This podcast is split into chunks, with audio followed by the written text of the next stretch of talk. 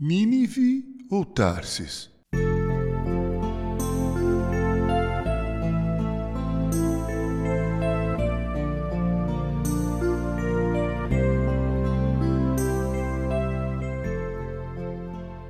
Não me importo necessariamente sobre qual é a sua concepção a respeito do livro de Jonas. Para mim, ele, além de literal, ilustra verdades extraordinárias.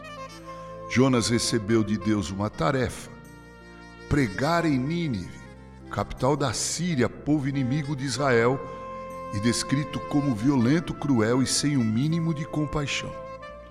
Ele refugou. Em vez de ir para Nínive, decidiu ir no sentido contrário. Decidiu ir para Tarsis, lá na Espanha, fim do mundo. Jonas deve ter achado o chamado divino um absurdo. Primeiro, porque ele estaria profetizando para uma nação gentílica e não para Israel, com quem Deus havia feito uma aliança. Em segundo, porque ele preferia mesmo é que os assírios ardessem no fogo do inferno. Algo parecido aconteceu quando os discípulos de Jesus perceberam que o seu mestre havia sido discriminado pelos samaritanos. Em João 9, 53 e 54, lemos: ao perceberem que os samaritanos não receberam Jesus Cristo por ser judeu e estar a caminho de Jerusalém, os discípulos perguntaram a Jesus: Senhor, queres que mandemos fogo do céu para os consumir? A maioria de nós faz um julgamento bastante pesado a respeito de Jonas, mas será que não temos agido da mesma maneira?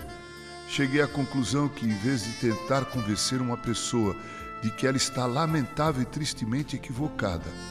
Eu deveria simplesmente testemunhar a respeito de Jesus para ela, evangelizá-la. Não se discute com tolos. Isso é tolice. Cabe a mim e a você viver e pregar o Evangelho, as boas novas de salvação, pois foi para isso que Deus nos comissionou. Fazer qualquer outra coisa me parece ser uma viagem para Tarsis com todas as suas intempéries e implicações. Com carinho, Reverendo Mauro Sérgio Ayer.